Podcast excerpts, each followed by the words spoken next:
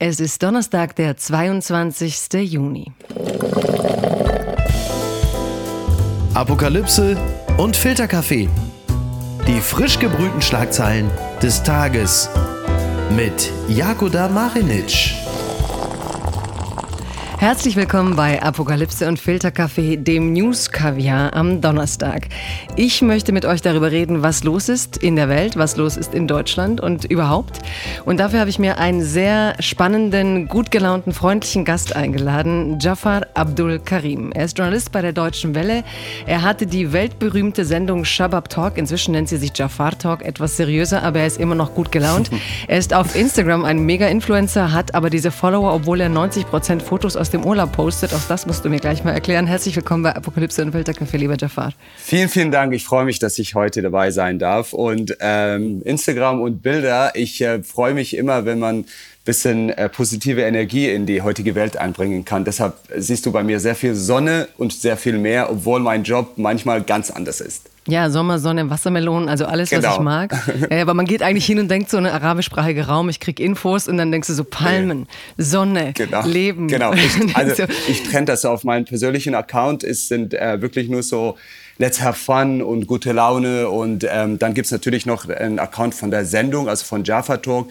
Da werden natürlich die harten Themen dann diskutiert. Und äh, ich glaube, wir alle brauchen manchmal, wo wir abschalten und dann doch Sonne und Meer genießen, weil es heutzutage wirklich sehr viele du hast ernste Angst, Themen ich habe gibt. dich schlecht verkauft. Ja, ich verstehe genau. schon. Ganz weit vorne. Deutschlandfunk meldet aus London. Die internationale Konferenz berät über den Wiederaufbau der Ukraine. Kannst du dir vorstellen, jetzt ein Jahr nach dem Krieg in der Ukraine, dass wir schon mit sowas wie dem Marshallplan auflaufen und sagen, wie bauen wir die Ukraine auf?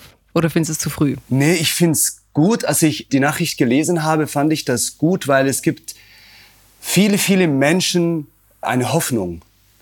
Und ich glaube, das, das braucht man, wenn man noch im Krieg ist, dass man irgendwo weiß, da ist ein Licht und das könnte wieder gut werden. Und deshalb habe ich gesagt, nein, es ist, ich finde es gut. Und ich bin selbst in, in Kriegsregionen, wenn ich äh, berichte und wenn da mit den Menschen gesprochen wird, dann dann brauchen sie etwas, wo sie sagen, es gibt einen Morgen und morgen ist besser. Und es gibt Menschen und es gibt Länder und es gibt Staaten, die an uns denken. Wir sind nicht alleine. Hm. Und ich glaube, deshalb hat mich das schon gefreut. Und ich habe gleichzeitig auch gedacht, äh, beim Wiederaufbau denken wir meistens so an Gebäude, an, an Häuser, an Straßen.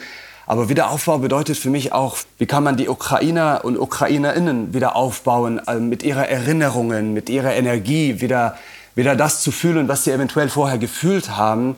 Weil, ähm, weißt du, wenn du irgendwo gewohnt hast und plötzlich die Straße nicht mehr da ist oder dein Haus nicht da ist, dann sind ja auch viele Erinnerungen weg. Hm. Und diese Erinnerungen, das ist auch ein Teil des Wiederaufbaus und das, das dann den Mensch aufbaut, nicht nur das Land und die Wirtschaft. Und da gehört natürlich auch Kultur und da gehört sehr, sehr vieles damit, was wir Menschen brauchen, um uns Hoffnung zu geben.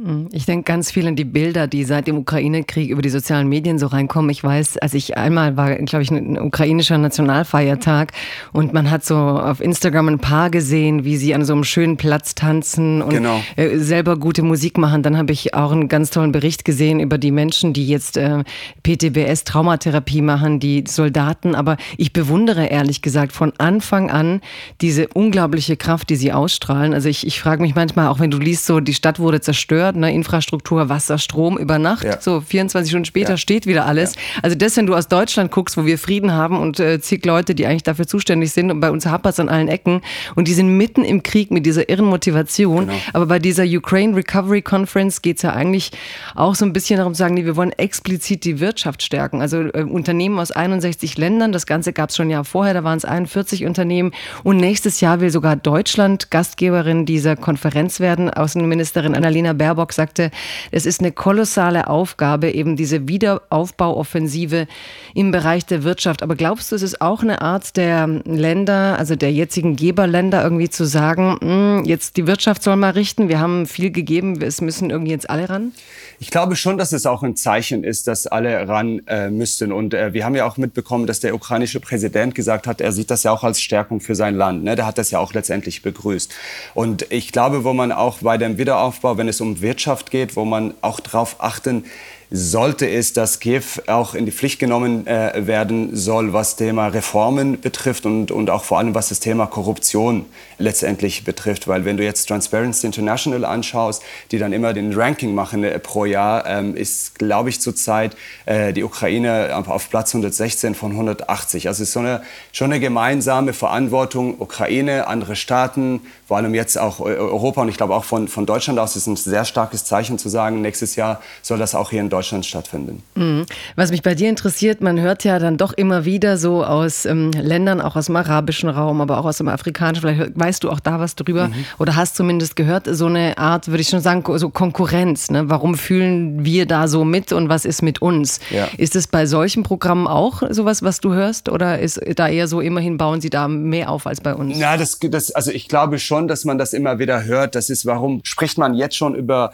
den Wiederaufbau in der Ukraine, während äh, beispielsweise was in Syrien, was in Libyen äh, äh, passiert ist und so weiter, da wird noch nicht so ganz so konkret, obwohl es ja eine Geberkonferenz zu Syrien gibt in, in Brüssel. Aber trotzdem vergleicht man sich da immer wieder. Das hat man ja auch, glaube ich, letztes Jahr hat man das ja auch gemerkt, als ähm, ukrainische Geflüchtete nach Deutschland gekommen sind. Da gab es auch wieder, dass manche syrische Geflüchtete gesagt haben, guck mal, was sie jetzt bekommen und was wir damals nicht bekommen haben. Der Vergleich ist immer da, aber gleichzeitig natürlich muss man das auch erwähnen, dass alle wünschen, dass also überall, wo aufgebaut wird und wo geholfen wird, soll das auch weiter passieren. Aber, aber was mir auch Hoffnung gibt gleichzeitig, ich war gestern bei der Global Media Forum der Deutschen Welle in Bonn und dann habe ich eine Ukrainerin äh, getroffen, die letztes Jahr bei mir in der Sendung war und dann habe ich sie gestern getroffen und ich so, hey, du bist ja auch hier und so, so ja. Und ich sagte Zufall oder warum bist du wieder hier? Und dann hat sie gesagt, nee, ich habe jetzt es geschafft, ähm, dass ich auch hier jetzt in Deutschland ein, ein Volontariat kriege und ich möchte jetzt Journalistin werden. Und ähm, jetzt, sie wird bei der Deutschen Welle ein Volontariat machen und ich freue mich jetzt als Journalistin zu werden und irgendwann in Zukunft werde ich natürlich dann wieder in die Ukraine zurückkehren und das sind so Alltagsgeschichten, die dir einem wieder Hoffnung geben. Ne? Ja, die, es gibt so eine spanische Seite auf Instagram, äh, La Buena Cara del Mundo, ne, die schöne Seite, der, das schöne Gesicht der Welt. Und genau. ich glaube, dass angesichts all dessen, was wir auch konsumieren müssen und wollen, ja. auch wichtig sind, das schöne Gesicht der Welt nicht aus den Augen zu verlieren. Genau. Komm, nächstes Thema. Die Berliner Morgenpost meldet, die AfD will einen eigenen Kanzlerkandidaten aufstellen. Es gibt ja die Partei, die während Corona fast verschwunden war. Zumindest habe ich fast zwei Jahre nichts von ihr gehört. Mhm. Plötzlich ist sie wieder da wie Phönix aus der Asche. Mhm. Man fragt sich, wodurch genau oder wie genau. Aber derzeit steht die AfD tatsächlich in Umfragen bei 19 Prozent. Ich habe vor kurzem noch gesagt, bald haben sie äh, so viel Prozent wie die Partei, die den Kanzler stellt. Mhm. Das haben sie jetzt. Und natürlich war es nicht weit hin, dass morgens RTL, Frühstart, Frau Weidel sitzt da in ihrer Art und natürlich natürlich äh, überlegt jetzt auch die AfD, ob sie einen eigenen Kanzlerkandidaten aufstellen will für die nächste Bundestagswahl. Mhm. Wie gehst du mit so einer Nachricht um? Boah, ich finde so eine Nachricht wirklich krass. Also ich finde sie heftig. Weil ich finde es krass, wie, wie selbstbewusst die Partei damit umgeht und natürlich, wir leben in einer Demokratie und es ist eine demokratische gewählte Partei.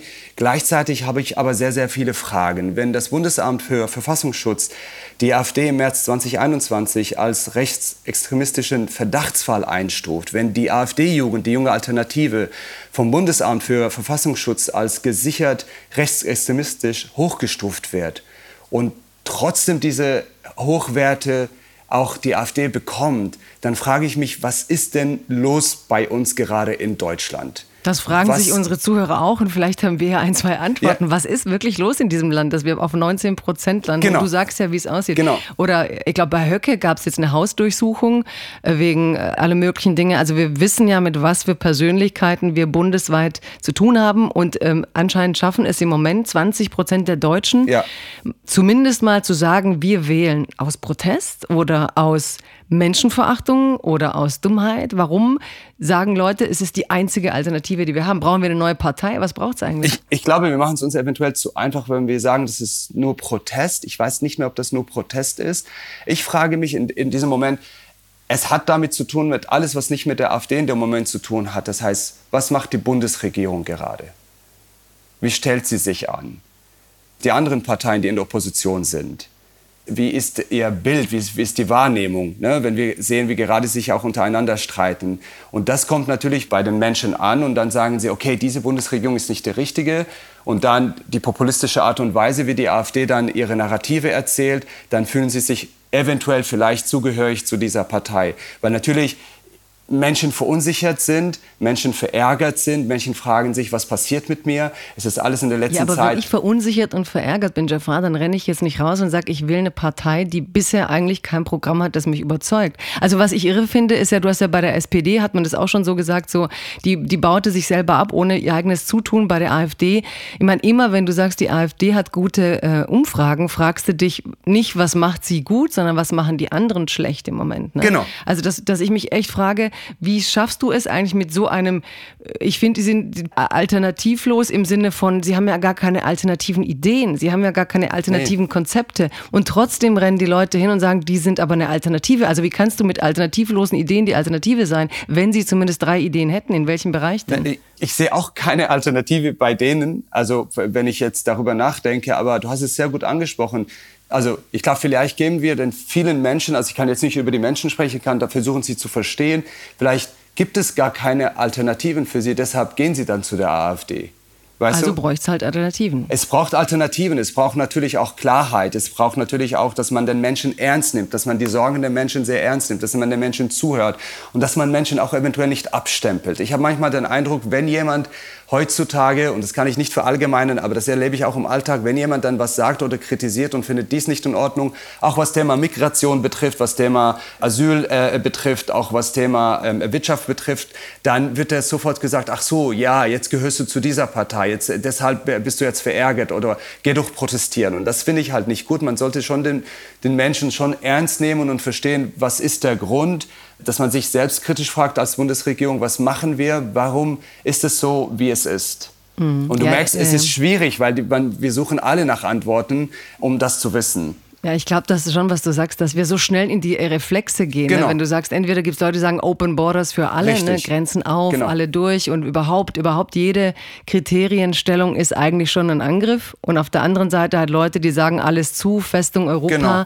Und dass wir immer weniger in der Lage sind, so richtig differenziert unsere ganzen Debatten zu führen. Genau. Und, und dann noch ein Punkt, was, was ich auch, ähm, also was zum, zum Thema Migration finde. Ich glaube, wir machen immer entweder oder. Also es gibt entweder ja für Migration oder gegen Migration. Und ich glaube, man muss den Menschen erklären, dass es vielleicht manchen Menschen in Deutschland wirtschaftlich nicht gut geht, hat nicht damit zu tun, dass wir mehr Geflüchtete aufnehmen. Das sind zwei getrennte Sachen. Es gibt ja, ich sag mal, die Bundesregierung hat ja Budget für verschiedene Sachen und dementsprechend würde man durch mehr Aufklärung, durch mehr Transparenz, durch mehr verständliche Erklärungen den Menschen versuchen zu erklären, warum das dann so ist. Und ich glaube, das fehlt mir äh, persönlich manchmal, dass da nicht genug Plattformen sind, viel Dialog geführt wird, dass unterschiedliche Menschen zusammenkommen. Und ich glaube, nur so geht das möglich, dass man Menschen zusammenbringt, dass man ihnen viel erklärt und nochmal erklärt und nochmal erklärt. Weil man darf nicht von sich selbst ausgehen. Also Politikerinnen und Politiker dürfen nicht von sich selbst ausgehen. Ist doch klar, wir haben doch dazu was gemacht. Es geht nicht um sie, es geht um die Menschen, die verunsichert sind. Sie sind verunsichert und wie schafft man, dass sie wieder sich wohler fühlen und dass sie auch gehört werden? Ich glaube, das wie du so. Wir vergessen auch völlig, dass Leute nach zwei Jahren Pandemie irgendwo wahrscheinlich haben wir alle Total. irgendwo einen Schaden in irgendeiner Gehirnregion. Und ähm, das auch tatsächlich, ich meine, wir tun schon wieder so, als wäre der Krieg weg. Ich meine, alle waren irgendwie so vier, fünf Monate in so einer Schockstarre. Na, jetzt ist irgendwie in Europa Krieg. Wir gewöhnen uns dran, wir holen Alltag rein, aber das ist alles ja. irgendwo im, und, im Lebensgefühl. Und gleichzeitig müsste man natürlich auch ein klares Zeichen setzen. Ne? Ähm, alles, was Rassismus und Antisemitismus und Fremdenfeindlichkeit, dass es einfach nicht geht. Und ich glaube, damit kann man das auch den Menschen auch viel erklären, was manche Parteien, die obwohl sie demokratisch gewählt sind, auch Sachen sagen, die einfach nicht in Ordnung sind, weil das nicht unsere Werte sind, die wir hier in Deutschland, die hier in Europa haben wollen. Und da muss aber sehr viel mehr erklärt und aufgeklärt werden. Ja, und umgekehrt die Dominanz in den Medien der Vorfälle, wenn du dann halt so Kriminalität hast, genau. dass du sagst, ne, so sind alle, aber äh, andere Menschen, die hier eingewandert sind und tolle Dinge machen, Total. die sind eigentlich kaum Thema. Total. Und was mich bei dir als Deshalb letzte danke ich dir, dass ich heute äh, dabei ja, genau, sein darf. Wirklich, also ich fand das cool. Ich bin, ich, ich habe dir gesagt, ich bin Journalistin, ich bin kein Experte, aber ich freue mich, dass ich auch mitdenken, mitdiskutieren darf. Das finde ich einfach gut, weil weißt du, ich vertrete ja auch viele Leute, die sich freuen und sagen, ah, okay, ähm, so kann ein Dialog auch geführt werden, der sehr divers ist. Deshalb vielen Dank dafür. Ja, aber du bist für mich Experte. Also ich, ich, ich bin eine Experten-Expertenkritikerin. Ich finde nicht, dass Leute, die, ähm, wir haben alle unterschiedlichste Expertise und es ist wichtig, dass wir mit der ins Gespräch kommen. Und trotzdem, ein, weil da bist du jetzt wirklich Experte, weil du dich nicht dafür hältst. Wir haben nämlich alle sehr wenig Ahnung. Wie blicken denn Menschen aus dem arabischen Sprachraum auf sowas wie die AfD-Werte steigen? Und gerade in Deutschland, wo man lange dachte, die haben so viel Geschichte aufgearbeitet, da ist es nicht so leicht für rechte Parteien und plötzlich merkst du, wie schnell die dann doch bei 20 Prozent sind sind. Was, wie beobachten die das von dort, was wir hier machen oder was hier passiert? Äh, ich kann ein konkretes Beispiel geben aus, äh, ähm, meine Eltern kommen aus dem Libanon. Und äh, wenn ich im Libanon bin, werde ich schon darauf angesprochen. Aber jetzt kommt der Turning Point und der Blick, den man manchmal vielleicht hier nicht erwartet. Es gibt manche, ich kann nicht verallgemeinern, genau wie hier in Deutschland, es gibt manche im Libanon, die das verstehen, weil sehr viele Geflüchtete aus Syrien im Libanon angekommen sind und wirklich auch rassistisch behandelt werden von manchen Libanesen, auch PolitikerInnen, die in der rechte Ecke eher eingestuft äh, werden. Und dementsprechend sagen sie, ja, das ist ja bei uns auch so. Da sind sehr viele ja zu uns gekommen.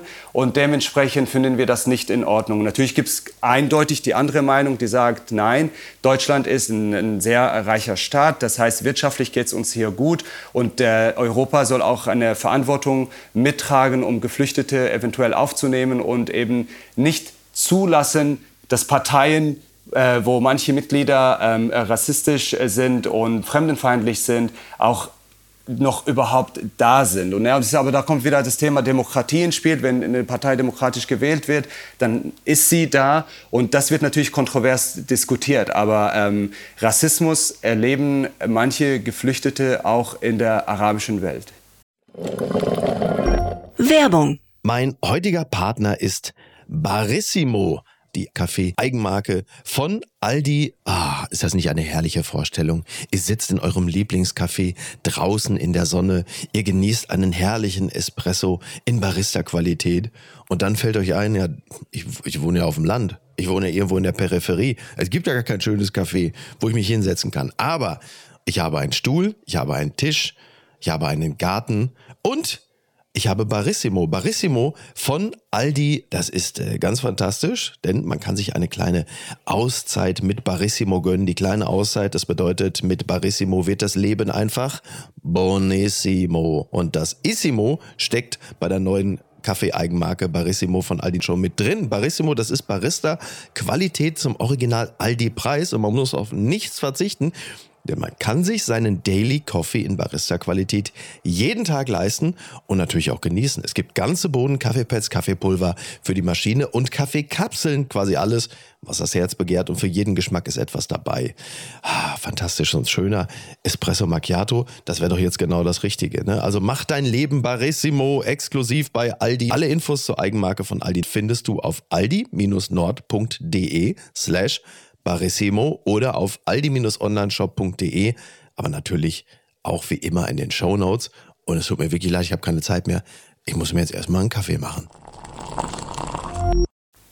Bitte empören Sie sich jetzt.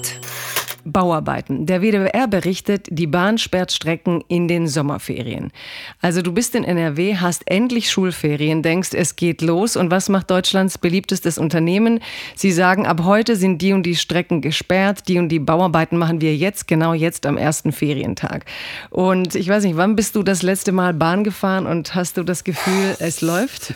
Du triffst mich so, also ich, ich kann mich jetzt die nächsten halbe Stunde nur äh, empören. Nein, nein, keine halbe Stunde. Genau. Weißt du, ähm, ich bin heute äh, Bahn gefahren. Ich war bei der Global Media Forum in Bonn, äh, der Deutschen Welle, und ähm, habe extra einen sehr frühen äh, Zug genommen heute und war schon ungefähr um 4.30 Uhr am Hauptbahnhof in Bonn. Und äh, der Zug, den ich wollte, ist natürlich äh, ausgefallen. Das heißt, du bist betroffener von dieser Ich bin Meldung. so krass betroffen. Ich, ich, ich, so könnte, ich, bin, ich bin so mittendrin betroffen. Ich bin Jafar und ich bin betroffen. Genau, weißt du? Und ich war, ich war jetzt ungefähr, ich bin 4.30 Uhr, also 4 Uhr bin ich aus dem Hotel raus in Bonn. Ich bin in Berlin um 12.30 Uhr angekommen. Normalerweise wäre ich um 10.30 Uhr, wenn alles gut gelaufen ist. Das war ja nicht die Ende der Geschichte. Wir kommen in Hannover an und wir warten noch 90 Minuten und ich habe gegessen, getrunken, gelesen, mit meiner Kollegin, einiges sind wir, haben wir ge gearbeitet. Dann habe ich noch mal geschlafen und ich war immer noch in, in Hannover. Das war echt, ich fand das so heftig. Und das ist wirklich so ein Thema heutzutage. Also wenn du jemand triffst und sagst, okay, das Wetter haben wir schon hinter sich, dann sagt man, und wie läuft jetzt bei dir, wenn du den Zug nimmst? Und dann, dann, dann hat man einfach sofort ein Gespräch. Aber am Ende ist es doch sozusagen die Befreiung von allen Entschleunigungskursen der Welt. Weißt du, die Leute bezahlen Geld, um sich entschleunigen zu lassen und die Bahn bietet es all inclusive. Du musst ja auch das mal positiv ja, sehen.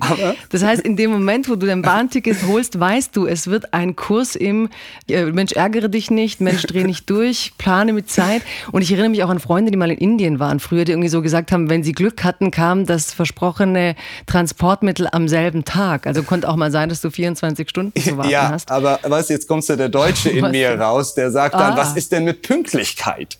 Was mhm. ist denn mit Effektivität? Was ist mit dem, wie wir uns verbessern können? Wie geben wir Feedback? Wie können wir dann noch den Prozess beschleunigen? Und das ja, ich glaube, T.C. Boyle wurde sogar von der Deutschen Bahn total verhöhnt, ne? weil er geschrieben hat, er, hätte jetzt irgendwie alle Zeit bei jeder seiner äh, Lesereisen, war, hat er auch auf Twitter geschrieben, wo er nicht vorankommt. Und die Deutsche Bahn hat so albern drunter geschrieben, ja, wir wollen, dass sie genug Zeit zum Schreiben haben. Ja, das war nicht so witzig wie bei no, Greta. Ich glaube, not at all. Ne? Aber sie stehen voll dazu. Sie sind so voll auf dem Berlin, aber sexy. Wie heißt arm, aber sexy Trip auf dem Aber Berlin weißt du, ich glaube, sie haben auch keine andere Wahl. Was wirst du da machen? Ja, also sie können nur ein bisschen damit umgehen. Aber ich, ich finde es heftig, ehrlich gesagt, weil theoretisch, also wenn du in Berlin wohnst und dann irgendwo hin möchtest, dann den Zug nimmst, dann rechnest du damit einfach mittlerweile, dass der ganze Tag ein Reisetag ist. Ja. Also du planst deine Termine nicht mehr am gleichen Reisetag. Normalerweise würdest du das machen. Du sagst, nach Bonn ist es vier Stunden. Alles klar, du kommst an, zwei, drei Stunden, kommst wieder.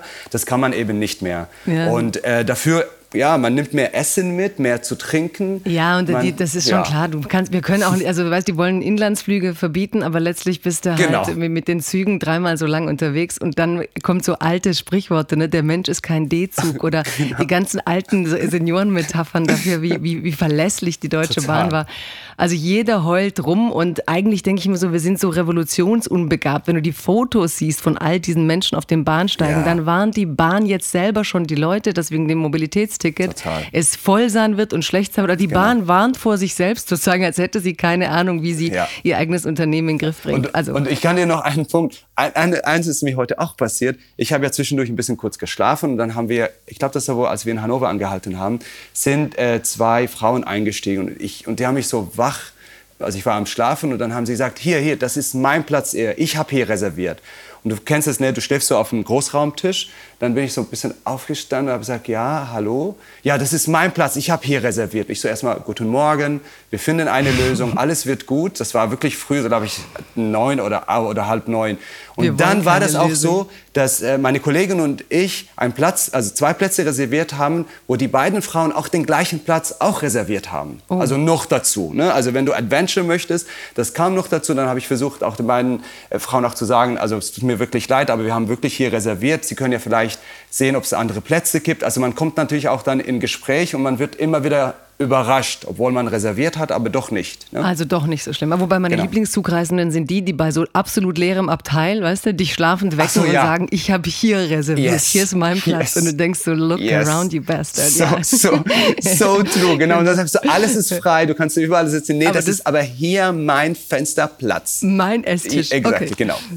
Ja, aber du, du merkst, ne, ich, man kann sich empören, aber ja. Wir könnten Apofika nur Bahn machen, genau. aber wir ersparen es uns. Sonderausgabe, die Deutsche Bahn. Bahnbashing. Unterm Radar. Heise meldet Tempo 30. Die Bundesregierung legt Reform des Straßenverkehrsgesetzes vor. Und wenn man sich dieses Gesetz einmal genau ansieht, dann entdeckt man Dinge, die man eigentlich hätte schon vorher wissen müssen. Nämlich erstens wird über Verkehr so geredet, dass kein Mensch Bock hat, sich damit auseinanderzusetzen. Mhm. Alle sind Verkehrsträger. Es ist irgendwie, wo ich denke, eigentlich ist es die Mobilität, über die wir alle reden müssen. Und du hast schon eine Sprache, bei der, glaube ich, jeder Normalbürger, der nicht äh, Verkehrsfanatiker ist, aussteigt. So true, ja. Aber was ich interessant fand, wenn du reingehst, ist, dass jetzt plötzlich die neue neue Gesetzeslage, also flächendeckend 30 oder 50 ist die Frage, aber eben auch tatsächlich die Mobilitätswende. Das heißt, dass eben nicht nur das Auto als solches für den fließenden Verkehr priorisiert wird, sondern auch der Mensch. Überspitzt formuliert hieß es früher, ein Zebrastreifen wird erst gebaut, sobald jemand an der Stelle überfahren wurde. Ansonsten freie Fahrt für freie Bürger. Ja. Das, das, also das verstehe ich nicht. Ich verstehe nicht, warum man nach vorne hinein einfach präventiv Sachen tut, damit es eben nicht zum, zum Worst-Case-Szenario kommt. Und da habe ich Fragen. Also ich bin dafür, dass es überall in der Stadt 30 ist. Das finde ich viel angenehmer, entspannter. Und ähm, Leute, die Auto fahren, die jetzt auch Zuhörerinnen sind, sagen, oh, ja, okay, okay, ich fahre halt kein Auto, ich habe ein Fahrrad. Mhm. Ich habe gar kein Auto und dementsprechend sage ich, es ist viel angenehmer, viel besser, besser auch für die Umwelt und ähm, bin ein Fan davon, dass äh, überall Tempo 30 wird. Siehste, ich finde eigentlich besser überall Tempo 50, weil wenn es 30 ist, will ich gar nicht Auto fahren, weißt du, da kann ich gleich irgendwie schneller gehen. Vielleicht, wird, und vielleicht ist es eigentlich so. autofrei, weißt du, eigentlich autofrei und dann sonst, wo man Auto fahren kann, da will ich auch normal fahren. Das wäre so meine Variante. Die gute Tat des Tages. Es gibt ein Comeback der Corona-Regeln. Achtung, die Ampel will die telefonische Krankschreibung dauerhaft einführen. Karl Lauterbach hat ganz intensiv nachgedacht, wenig Salz auf sein Essen gestreut und gedacht, neben einer Videosprechstunde und dem Besuch in der Praxis soll man doch auch wieder den Arzt anrufen können und sich krank schreiben lassen. Bahnbrechende Idee, Herr Lauterbach. Ähm, Jafar, wenn du mich als deine Ärztin anrufen würdest, wie würde das klingen? Du bist krank, du rufst mich an, wie klingst du? Oh. Ja, ich bin heute wirklich. Geht's Ihnen nicht früh, gut? Nee, ich bin früh aufgestanden und mir geht's wirklich nicht so gut und mein Husten und ähm, ich habe auch sehr schlecht geschlafen. Und Brauchen Sie drei oder fünf Tage? Was denken Sie? ich glaube, fünf ist besser, weil dann kann ich einfach die ganze Woche und dann äh, geht's mir danach auf jeden Fall viel, viel besser und dann muss ich. Ähm, ja, wobei, jetzt haben Sie schon eine Weile nicht mehr gehustet. ich habe es vergessen. Siehst du, ich kann es nicht so. ich kann es nicht so gut. Nee, aber an sich, ich finde es schon okay, dass man sich krank schreiben lassen kann per Anruf. Ja. Und also das Witzige ist, dass eine Corona-Regel ist, aber an sich denke ich immer so, große Ideen in einem Bereich, wo unser Land wirklich viel zu tun hätte, aber okay, wir können jetzt auch nur anrufen. Ich glaube, normal, wenn man einen guten Arzt hat, kriegt man das irgendwie auch so hin. Ja, ich glaube, ich finde es auch gut. Es muss natürlich, man darf das nicht ausnutzen. Man, man, es ist so auf, ich sag mal so auf Vertrauensbasis auch mit dem Arzt finde ich schon gut, dass man dann auch ehrlich ist, dass man das auch tut. So sollte man auch sein. Also das erwartet man auch, wenn man, glaube ich, sowas dann tut. Und ich glaube, das würde auch das Personal vor Ort entlasten. Das würde auch dazu führen, dass weniger Leute auch warten müssen, weil du kennst es ja, wenn du heute in der Praxis gehst, wartest du wirklich lange und manchmal also wenn es hilft, warum nicht? Und dann kann man immer hier noch zum Arzt. Ich finde Es es hilft sehr pragmatisch. Ich finde es wirklich, ja, ja, genau. Brauchst Ich muss- du drei Tage ich oder fünf weiter. Tage? Ähm, ich würde eigentlich eher so bei zehn anfangen. Ah, Alles klar. Das Das ZDF meldet, das Weltwirtschaftsforum hat festgestellt, es gibt inzwischen gute Nachrichten bei der Gleichstellung von Geschlechtern. Deutschland liegt auf Platz 6. Eine Rolle spielt dabei die Geschlechterverteilung in der Regierung, aber auch der Anteil von Frauen in Führungspositionen im Blick auf die Lohnungleichheit. Ist es endlich soweit, dass es wirklich besser steht um die Frauen? Ich bin ehrlich gesagt, wenn ich sowas lese, dass wir in Deutschland auf Platz sechs sind, finde ich das schon heftig. Also, Also heftig gut, heftig schlecht? heftig, heftig, gern also ich finde das, ich finde das schlecht. Es kann ja nicht sein, dass wir immer noch im 2023 noch nicht die, die Gleichberechtigung erreicht haben, wie es hier sein soll. Dass wir immer noch Du ein meinst, du willst Platz 1, ja? Wir sind ja schon vier Äh, Plätze ich- ich- besser als letztes Jahr. Ja, aber, aber ich, ich finde es trotzdem immer noch nicht da. Also wenn ich darüber lese, dass es immer noch ein Pay Gap gibt, das kann einfach nicht, das, das soll einfach nicht passieren. Oder, oder auch die Bundesregierung hat sie nicht gesagt, das sollen ja 50 Prozent sein, Männer und Frauen, also dass es Parität in der Regierung geben soll. Nee, das und, hat Scholz ja geschafft, dass er gesagt ja, hat, mein jetzt, Kabinett ist 50-50. Ja, aber jetzt mit der äh, Ernennung vom Pistorius, äh, ja. Verteidigungsminister nicht mehr. Und das, Ja, und das aber der Bereich war so beladen in Zeiten des Krieges, dass ich froh bin, dass er jemand hat, über den wir gerade nicht äh, jammern, über deren Instagram-Videos. Ich, ich verstehe, aber ich finde das trotzdem nicht in Ordnung, weil wir müssen auch da Vorbild sein. Wir haben alles, was dazu führen kann, dass wir das auch erreichen. Und warum soll das nicht so sein? Ich habe gestern die Sendung zum Thema Gleichberechtigung, meine Sendung beim Global Media Forum zum Thema Gleichberechtigung gemacht.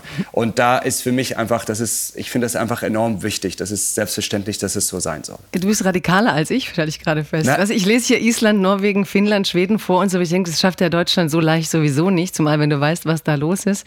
Und nach uns dann Nicaragua, Namibia, Litauen und Belgien, auch interessant.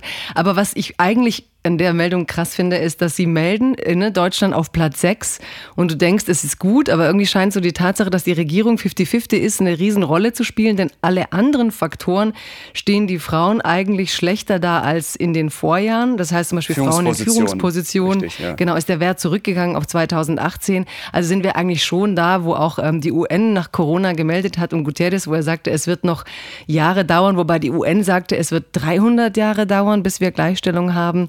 Und jetzt dieses World Economic Forum meldet, es dauert noch 131 Jahre. Was ich daran wirklich witzig finde, ist eigentlich seit ich denken kann, seit es gemeldet mhm. wird, dauert es 130 Jahre. Ja. Also ich bin immer gleich alt. Ja, gut. So, genau, so, so kann man das auch sehen. Ich finde es, ähm, also da muss mehr gemacht werden. Das ist auch wieder das Thema Aufklärung und da muss auch viel, viel mehr von der Bundesregierung, das muss die Narrative, das Mindset muss einfach 2023 sein.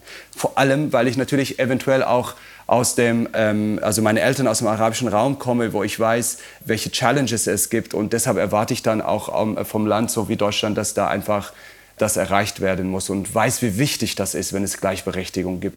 Jafar, du machst mich arbeitslos. Nee, da, da, Nein, normal muss ich immer bei Warum? dem Thema, da sagen mal, die, die Marinitsch redet dann so viel und was weiß ich, aber jetzt finde ich so angenehm. Ich sitze so da und höre zu und eigentlich bist du viel radikal. Ich würde nie sagen, ich will Deutschland auf Platz eins, aber du hast natürlich total recht, dass man sich echt fragt, warum stellen wir nicht einfach ganz selbstverständlich den Anspruch, dass im Jahr 2023 diese ähm, Gleichheit da ist. Wir waren so politisch korrekt, wie es nur sein darf. Ähm, herzlichen Glückwunsch. Es gibt sie noch. Die gute Nachricht.